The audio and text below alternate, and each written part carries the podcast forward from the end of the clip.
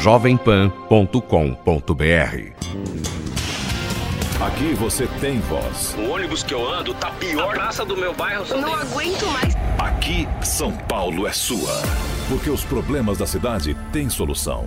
O seu problema é nosso problema. Na Jovem Pan. Ligado na cidade. Olá, seja sempre muito bem-vindo, ouvinte internauta da Jovem Pan. Estamos começando aqui mais uma edição do nosso Ligado na Cidade. Ela chegou na sexta-feira, já está aqui. Hoje, dia 20 de julho. E aí tem um final de semana pela frente, mas você sabe, a prestação de serviço não para aqui na Jovem Pan. A gente está aqui para resolver os seus problemas. Estamos juntos também com imagens, você sabe, a Jovem Pan também é TV no ar no Facebook e no YouTube e também no Periscope da PAN. Você acessa e assiste ao nosso programa. Você sabe, o seu problema é nosso problema. Participe e envie sua denúncia. Fale sobre problemas relativos a serviços públicos e direitos do consumidor. Pelo WhatsApp da PAN, 931 17 0620. 931 17 0620. Envie fotos, vídeos e áudios contando o que está acontecendo na sua rua, no seu bairro, na sua cidade. Ao vivo, durante o programa, participe pelo telefone 28709707. Interaja também pelo Twitter, arroba Portal Jovem Pan, a hashtag Ligado na Cidade. Estamos esperando a sua mensagem. Você, você, você. Ligado na Cidade. Bem facinho, né? E não tem justificativa, não tem erro, são vários os canais abertos para você. Pelo WhatsApp eu acho até mais fácil e é mais legal. Você grava um vídeo, participa aqui com a gente, vem ao ar no programa, pega o celular, grava o videozinho, em 30 segundos você entra aqui no nosso programa, descreve o seu problema e aí a gente tenta resolver juntos aqui no Ligado na Cidade. Se você preferir, tem o telefone também. 2870-9707. Conversa ao vivo aqui comigo. WhatsApp, se você ainda não anotou, 931 17 0620. Adicione aí no seu celular. É o WhatsApp da Jovem Pan. Você conversa com todo mundo aqui da casa e manda o seu problema aqui pro Ligado na Cidade. Combinado? A gente abre o nosso programa de hoje com a história do Robson. Ele está tendo um problema envolvendo o reembolso de um ingresso. Isso acontece desde novembro do ano passado. É uma novela. E após várias tentativas de resolvê-lo, ele veio pedir ajuda para quem? Pra gente, aqui pro Ligado na Cidade. Conta aí, Robson. O que rolou foi o seguinte, é, umas duas semanas antes do rodeio de Osasco, que até então estava marcado para o dia 11 de 12 de 2017, é, eu efetuei a compra de 11 ou 12 ingressos para os meus amigos no meu cartão e aí o, o evento foi cancelado. Eu fui lá na, na, loja do shopping que eu comprei os ingressos e aí diante disso, o, como eu comprei no cartão de crédito, o vendedor falou para mim que ele seria é, desembolsado é, pela administradora do cartão, só que isso não aconteceu. E aí eu fiquei sem, tipo, eu esperei três meses, que era mais ou menos o tempo que a administradora do cartão me fazeria o reembolso. Só que aí não fizeram, aí eu comecei a entrar em, em contato com eles e aí eles não me responderam. Pois é, que enrolação, hein? Que dificuldade. Deu até para ver ali no ingresso, para você que acompanha pela internet, ia rolar até uma Simone Simari, ia ser bom negócio, hein? E se o rodeio foi, foi cancelado, o valor tem que ser ressarcido o mais breve possível, ainda mais num evento desse porte, né? Imagina quantas pessoas não foram lesadas com o cancelamento desse evento, mas enfim. Robson desembolsou uma grana preta. Essa brincadeira custou, olha só, R$ 1.240 que ele não recebeu e não fez proveito. Além do que foram 11 ou 12 ingressos. Olha só, 11 ou 12 ingressos. Ou seja, os amigos do Robson também ficaram na mão nessa história aí. Ele falou pra gente que os ingressos foram comprados em Plaza, no Plaza Shopping, lá em Osasco, na terra do Wilson Coquinho, nosso operador, e também a administradora do cartão vem enrolando esse pagamento já faz três meses. Não dá para ficar assim. A gente vai tentar entrar em contato com o pessoal para tentar solucionar isso, para tentar ou reaver o dinheiro, enfim, ver o que é possível fazer no caso do Robson. Mas obrigado, viu, pela participação. Bom, bom tê-lo aqui no nosso programa. Combinado? Agora, uma denúncia sobre o comportamento de algumas pessoas por aí perante nossos recursos naturais. São Paulo já passa, faz algum tempo, por uma crise hídrica forte. Houve uma melhora, né? A gente enfrentou esse problema lá atrás, os reservatórios se recuperaram, mas agora, com esse tempo seco, com essa estiagem, já faz mais de um mês que não chove aqui na cidade. Isso voltou a dar dor de, cabeça, né? O sinal de alerta já foi aceso mais uma vez. Nós tivemos vários episódios de racionamentos em todo o estado. Campanhas de alerta mostraram o quanto é preciso economizar e valorizar né, a nossa água. Entre 2014 e 2016, houve o período mais caótico, a diminuição drástica no volume da cantareira, que era formada, o sistema era formado né, por nada menos do que quatro represas. Quatro represas, né? Isso fez com que nem a água do volume morto fosse suficiente. Como o ocorrido saiu da mídia e deu uma abrandada, tem gente por aí pensando que pode gastar água sem pensar no amanhã, mas não é bem assim. E o Luiz relata isso pra gente. Fala aí, Luiz. Ele mandou um, vídeo aqui pra gente e, como vocês estão vendo na tela, há um carro sendo lavado. A questão que o Luiz levanta pra gente é a seguinte: ele é morador de um prédio muito próximo ao restaurante Amadrus, ou Amadrus, aqui pertinho da gente, na Alameda Jaú com a Doc Lobo, na região dos Jardins.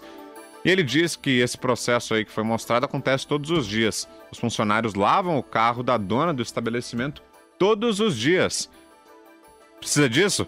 Não é, nem, não é nem necessário falar que esse é um descaso com a falta d'água que assola o estado de São Paulo e, obviamente, um carro não precisa ser lavado todos os dias. É um exemplo de irresponsabilidade, um flagrante que o Luiz mandou pra gente. Ele encaminhou esse vídeo pelo nosso WhatsApp. A gente está levando aqui ao ar no Ligado na Cidade justamente para mostrar para você um exemplo do que não fazer né? nesse período em que a água começa a faltar. Não, não falta ainda, na verdade, né? Mas para evitar que esse problema se repita, né, num período tão delicado como esse, e em qualquer outro período, isso não deve acontecer. Fica o alerta aí, o caso do Luiz, esse flagrante que ele mandou aqui para o nosso programa. Era só, falando em água, tempo seco, sem chuva, não tá dando trégua aqui em São Paulo. Quem conta mais pra gente é a repórter Natasha Mazaro. O gramado seco e a nuvem de poeira revelam um cenário preocupante em São Paulo. Há 36 dias não chove na cidade. Com isso, a poluição se acumula e a capacidade dos reservatórios que abastecem a capital paulista vai diminuindo. Nessa quinta-feira, eles estavam cerca de 20% mais baixos do que no mesmo período do ano passado. A cidade não registra chuva significativa desde o dia 14 de junho. É o quinto período mais longo de seca, ficando atrás dos anos de 2012, 2010, 2008 e 2007. Os dados são do Centro de Gerenciamento de Emergência, que monitora as precipitações desde 1995 primeiro semestre deste ano choveu 35,7% a menos que a média para São Paulo. Além da baixa umidade do ar, as altas temperaturas chamam a atenção em pleno inverno. A meteorologista da Somar, Juliana Rezende, explica que, por enquanto, a média para julho está de 24 graus. E se continuar assim, Podemos ter o mês de julho mais quente desde 2006. Tivemos aí temperaturas bastante elevadas, temperaturas mais altas do que é esperado para esta época do ano. E em pleno inverno, a sensação vem sendo de bastante calor no sudeste. Cuidados com a saúde devem ser redobrados com a combinação tempo seco e altas temperaturas. O meteorologista do CGE, Adilson Nazário, chama atenção também com os cuidados que devem ser tomados com o meio ambiente. A cidade de São Paulo tem muito tem muita, tem muita área verde fora, no entorno, né, os parques. É, a gente já sabe que, que, há, que há incêndios florestais, queimadas, são mais propícios nessa época do ano. É, e tudo isso também piora a qualidade do ar, porque sem chuva, para lavar literalmente a atmosfera, ou então vento que leve esse, né, essa, essa poluição particulada para outro local, sem isso a gente não pode é, ter, ter dias melhores. A previsão é de que na semana que vem, com uma nova frente fria, as temperaturas voltem a cair e a massa de ar seco perca intensidade. Aqui você tem voz. Ligado na cidade. Vamos saber da situação do trânsito aqui em São Paulo. Mais uma sexta-feira difícil. Parece que chega sexta-feira o pessoal sai de casa com carro, né? E aí isso vai piorando muito o trânsito, né? E hoje índice bem alto aqui para o horário, são 50 quilômetros de lentidão. Marginal do Tietê parada no sentido da Castelo Branco, da ponte Aricanduva até a ponte Cruzeiro do Sul. Corredor Norte-Sul também bastante difícil agora, no sentido de Santana, tem lentidão do viaduto João Julião da Costa Guiar até a chegada ali à Rua Tutóia. Na marginal do Tietê, só que no sentido da Ayrton Senna, também tem lentidão, tanto na local como na expressa, depois da passagem pela ponte do Tatuapé. Marginal Pinheiros, travada agora no sentido do Cebolão, na região ali dos Jardins, do Itaim, passando pelo cruzamento pela saída ali da Roberto Marinho, o motorista já enfrenta a lentidão, pelo menos até a Juscelino Kubitschek, até a ponte Cidade Jardim.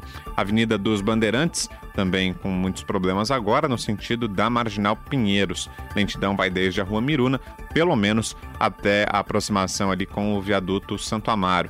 Avenida Washington Luiz, também a gente já vê aqui uma movimentação bastante intensa no sentido do centro, na aproximação ali com o viaduto João Julião da Costa Guiar e a Juscelino Kubitschek, no sentido do Ibirapuera, desde a própria saída da Marginal até a Faria Lima, passando ali pela saída do túnel, o motorista vai enfrentando muitas dificuldades agora. Raposo Tavares, desde mais cedo, continua com trânsito, na chegada a São Paulo, aqui na região do Butantã, nos dois quilômetros finais ali da Raposo, tem bastante lentidão agora. E um registro de acidente entre um carro e caminhão na rodovia Ayrton Senna, no sentido de São Paulo, quilômetro 22. A lentidão já começa na passagem pelo quilômetro 24 e depois tem ainda mais um trecho ruim, do 19 ao 13. E para fechar, uma queda de carga no viaduto Alberto Badra, no sentido da marginal do Tietê. Segundo as informações da CET, uma faixa está bloqueada por lá. Aqui você tem voz. Ligado na cidade. Você telefona para cá, participe 28709707. Nosso número é 28709707. Você telefona e daqui a pouquinho participa com a gente aqui do nosso Ligado na Cidade. Tá bom? Tô esperando você. E o estado de São Paulo registrou uma queda de 8, de 5,8% no número de mortes no trânsito no primeiro semestre de 2018. É o que aponta o Infociga, que é o sistema de informações gerenciais de acidentes de trânsito do estado. Foram 2.593 mortes no trânsito no estado nos seis primeiros meses de 2018, contra 2.754 no mesmo período do ano passado. Isso significa que foram registrados 161 casos a menos nesse ano. A incidência dos acidentes fatais ficou concentrada nos períodos da noite e nos finais de semana. É quando o pessoal corre mais, corre mais né? E para a gente ter uma ideia, 45% desses casos ocorreram das 6 da tarde de sexta-feira até as 6 da manhã de segunda. Os jovens com idade entre 18 e 29 anos representam 25% das vítimas e 82% são do sexo masculino. Tem, tem mais um caso aqui, mais uma notícia que infelizmente não é boa. Há cerca de dois meses, o nosso ouvinte Fábio contou aqui sobre um problema que ele teve com a Nike. Ele comprou uma camisa da marca na Catarina Outlet, que fica lá em São Roque. Até aí tudo nos conformes, mas o problema foi no começo desse ano. O Fábio foi vestir a camisa e viu que havia um buraco nela, bem no centro da camiseta. Ele encaminhou a questão para o saque e não deu certo. Ele procurou o Reclame Aqui e também nada. E não foi só uma vez, foram três. Ele ligou cerca de 14 vezes lá e a única resposta foi um laudo onde eles disseram não ter detectado nenhum erro. Fábio enviou a foto do furo que era extremamente aparente. Na época nós entramos em contato com a Nike, que foi super solícita com a gente. A gente tem a foto aí da, da camiseta, inclusive. Daqui a pouquinho a foto do furo aí na camiseta do Fábio vai aparecer aí na tela para vocês. Eles assumiram compromisso, falaram que iam trocar a camiseta e já estavam entrando em contato com o Fábio. Mas basicamente um caso resolvido, estava tudo muito bem encaminhado. Mas não é que o nosso ouvinte retornou ontem para a gente dizendo que a empresa não cumpriu absolutamente nada do que havia prometido? Não reembolsaram, não deram outra camiseta, não deram sequer um cupom que possibilite o Fábio trocar por outro produto.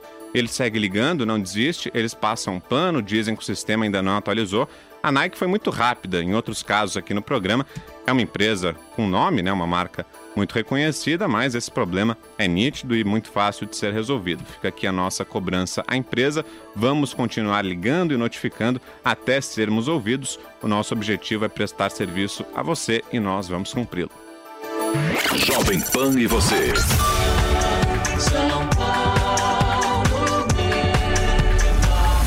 Ligados na cidade. E o próximo caso do dia é o caso do Raimundo. Ele está indignado com a Vivo, teve um problema sério. Confere aí. E há dois meses eu tenho um serviço fixo imóveis da Vivo. Péssimo atendimento, já tive vários problemas, já estou tendo várias reclamações. Já fiz reclamações na operadora, na própria ouvidoria, que tratam a gente muito mal, são displicentes, tratam a gente com descaso e nunca resolve aquilo que a gente precisa. Pois é, só para explicar melhor o caso do Raimundo, ele tem um plano empresarial da Vivo que consiste em um box. É um modem da internet, uma linha móvel e uma linha de dados de internet, ou seja, três produtos distintos. E como ele queria adquirir um tipo de notebook chamado VSTI, ele foi obrigado a adquirir uma linha móvel também com a empresa. Como tudo foi solicitado, Raimundo então ficou só esperando que os itens fossem instalados. Mas adivinha, a linha foi instalada pela metade, o notebook não chegou e os serviços restantes contratados pela Vivo basicamente não fazem o que prometem. A internet é lenta e a data da fatura que ele pediu não foi cumprida, fazendo com que ele ficasse com a fatura em aberto. E não satisfeito, a Vivo vem enrolando nosso ouvinte por vários dias ele ligou na ouvidoria, na Anatel, na própria Vivo, tem vários protocolos na mão. Mais do que o direito de reclamar é o direito de ser atendido, né? Isso a gente ainda está esperando. Vamos entrar em contato com a Vivo o mais breve possível e procurar entender o que acontece nessa situação. Se você tem algum problema parecido, você liga para cá. Nosso telefone está aberto, eu já vou conversar com você. 2870 9707, prefixo 11, o número é aqui de São Paulo telefona para cá 2870-9707. Manda também a sua mensagem pelo WhatsApp, grava vídeos, né? É sempre muito mais legal quando você aparece aqui no programa.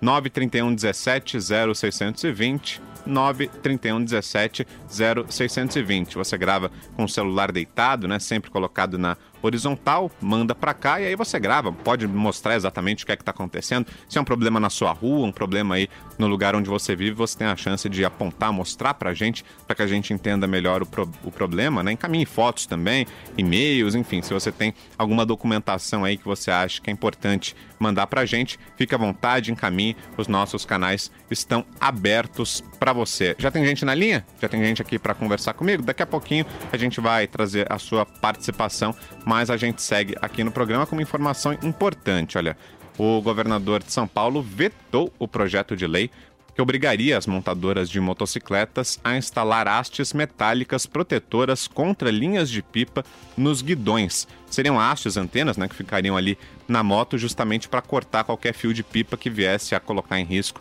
a segurança do motociclista. Segundo o governador Márcio França, essa decisão precisa ser avaliada em nível federal. No texto do projeto, o deputado Aldo Demarque diz que a proposta visa garantir a segurança dos condutores de motocicletas e alinhar as regras no estado.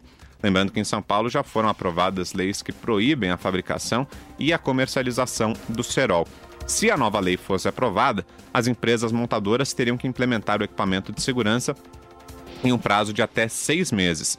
No caso dos motociclistas, dos motoqueiros, né, que já tem o veículo fabricado aqui em São Paulo, essa antena teria que ser instalada em até nove meses. Seria uma, uma ajuda, né? A gente torce para que esse projeto avance, né, para que o motoqueiro não tenha que ter esse custo do bolso dele, para que as montadoras já enviem a moto com antena, porque a gente sabe, né, que mesmo com a proibição da fabricação do cerol, isso continua colocando em risco a segurança no trânsito, as pessoas ainda continuam usando o cerol, então é mais uma medida de proteção. É importante sim que o motoqueiro tenha essa proteção.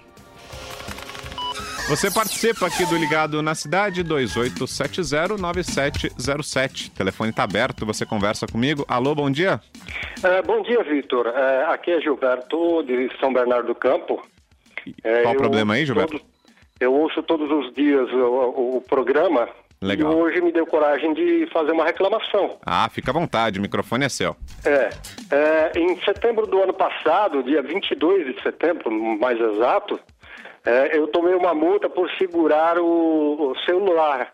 Uhum. Só que eu estava a 9.500 quilômetros do, Brasil, porque eu estava na casa do meu filho. Hum, Então fica difícil. Eu você recorreu da multa. Com, com, com o recurso uhum. E, em primeira instância, negaram mesmo eu passando cópia de passagem, cópia de passaporte, cópia, cópia de e-mail, porque naquele dia eu, eu usei meu celular, só que foi lá, pe- pedindo Uber. e foi negado a- a- o recurso.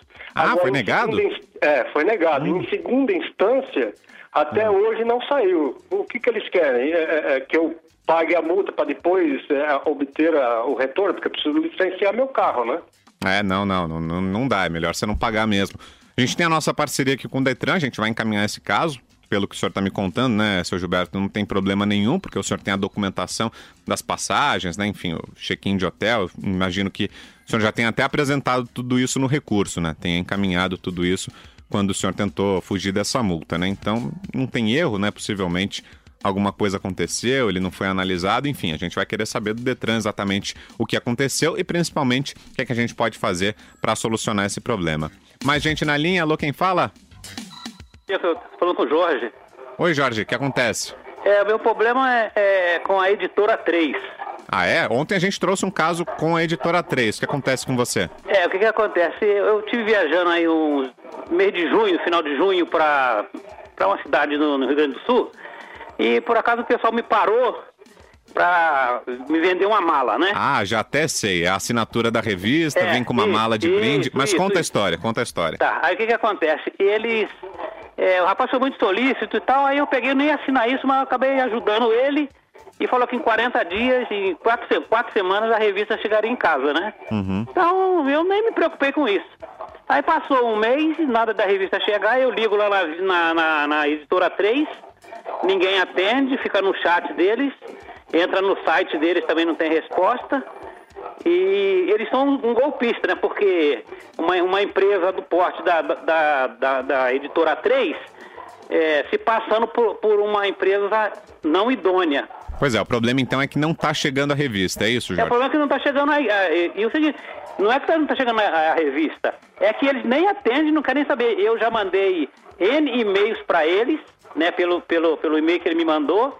O e-mail não volta, chega lá no destino dele, do atendimento deles, né? É. E eles não dão, não dão nenhum retorno, o telefone chama, ninguém atende, então já entrei no- com, com ação no banco para poder bloquear o pagamento, porque já foi debitado duas vezes do meu cartão. É, não sei se você teve a oportunidade de acompanhar nosso último programa, a gente trouxe um caso bastante parecido, Editora 3 não entregando revista, ou seja, o consumidor pagou, o cliente fez a assinatura e aí a revista não chegou. A gente vai entrar em contato com a Editora 3, tá difícil pelo visto, né? O Jorge tentou, telefonou, ninguém atende. A gente vai tentar também, a gente, pelos nossos canais, a gente vai tentar entrar em contato com a Editora 3 e solucionar essa situação. Agora são 11h56. Hoje, pela madrugada, aconteceram dois ataques na zona norte de São Paulo. Essa tragédia deixou um saldo de feridos e mortos significativo. Quem conta essa matéria é o repórter Tiago Muniz. Quatro pessoas morreram e outras quatro ficaram feridas numa série de ataques a tiros na zona norte de São Paulo. Os crimes aconteceram na madrugada desta sexta-feira em dois locais distintos, mas próximos, na região da Brasilândia. A primeira ocorrência foi na Avenida Humberto Gomes Maia, por volta da uma da manhã. Os criminosos abriram fogo contra um grupo de cinco pessoas. Duas delas morreram no local e outras três ficaram feridas, sendo levadas ao Hospital da Cachoeirinha e ao Hospital Geral da Vila Penteado. Pouco tempo depois, aconteceu o segundo caso, na rua Matilde Munhoz, a dois quilômetros do local do primeiro ataque. Os bandidos atiraram contra um grupo de três pessoas. Duas delas morreram no local e a terceira vítima foi internada na Santa Casa de Misericórdia. As primeiras informações dão conta que os dois ataques aconteceram de maneira semelhante, ou seja, com o grupo de criminosos dentro do carro, abrindo fogo contra as pessoas que estavam nas ruas e saindo rapidamente. Ainda não é possível cravar uma relação entre as duas ocorrências, mas é fato que elas aconteceram num intervalo curto de tempo, com aproximadamente meia hora de distância de tempo entre os dois casos, a pouco mais de dois quilômetros entre os dois locais e com informações parecidas sobre o grupo de criminosos que cometeu esses crimes, um grupo dentro de um carro que passou atirando. A Polícia Civil faz a apuração do caso, que está sendo registrado no 72º Distrito Policial, na Zona Norte, na região da Vila Penteado, mas as investigações devem ser tocadas pelo Departamento de Homicídios e Proteção à Pessoa, que já acompanha a resolução dessa ocorrência, está pegando informações. Equipes, inclusive, é, saíram aqui da Delegacia Geral de Polícia para fazer o acompanhamento do caso. Portanto, o DHPP toca as investigações a partir de agora. Ok, muito obrigado a você que esteve com a gente aqui durante esse Ligado na Cidade. Bom final de semana, boa sexta-feira. Semana que vem a gente volta. Tchau, tchau. Aqui você tem voz. O ônibus que eu ando tá pior. A praça do meu bairro Não tem... aguento mais. Aqui, São Paulo é sua. Porque os problemas da cidade têm solução. O seu problema é nosso problema. Na Jovem Pan. Ligado na cidade com Fernando Martins. Pan News. News. O traficante de armas Frederic Barbieri, de 47 anos, foi condenado pela justiça americana a 12 anos e 8 meses de prisão por tráfico internacional de armas. A decisão foi de um tribunal federal de Miami, no estado americano da Flórida. Segundo o procurador Benjamin Greenberg, o Senhor das Armas, como é conhecido, atuou entre maio de 2013 e fevereiro de 2018, juntamente com outras pessoas, para possuir armas com numeração raspada, enviar pacotes a intermediários, sem dizer que continham armamentos. Além disto, traficava acessórios e munição dos Estados Unidos para o Brasil. O tribunal americano também determinou o confisco de 9,6 milhões de dólares de Barbieri. Em junho de 2017, um carregamento de 30 rifles AR-15 e 30 fuzis AK-47 escondido em quatro aquecedores de piscinas foi interceptado no aeroporto do Galeão, na zona norte do Rio de Janeiro. Em fevereiro de 2018, agentes federais dos Estados Unidos executaram um mandado de busca em um galpão alugado pelo criminoso em Vero Beach, na Flórida. Lá, as forças de segurança encontraram 52 fuzis, sendo 49 já preparados para serem enviados a outros países com numeração raspada. No local, ainda foram encontradas duas mil munições e material de empacotamento. Barbieri foi preso no dia seguinte da Blitz. Jovem Pan News. Jovem Pan.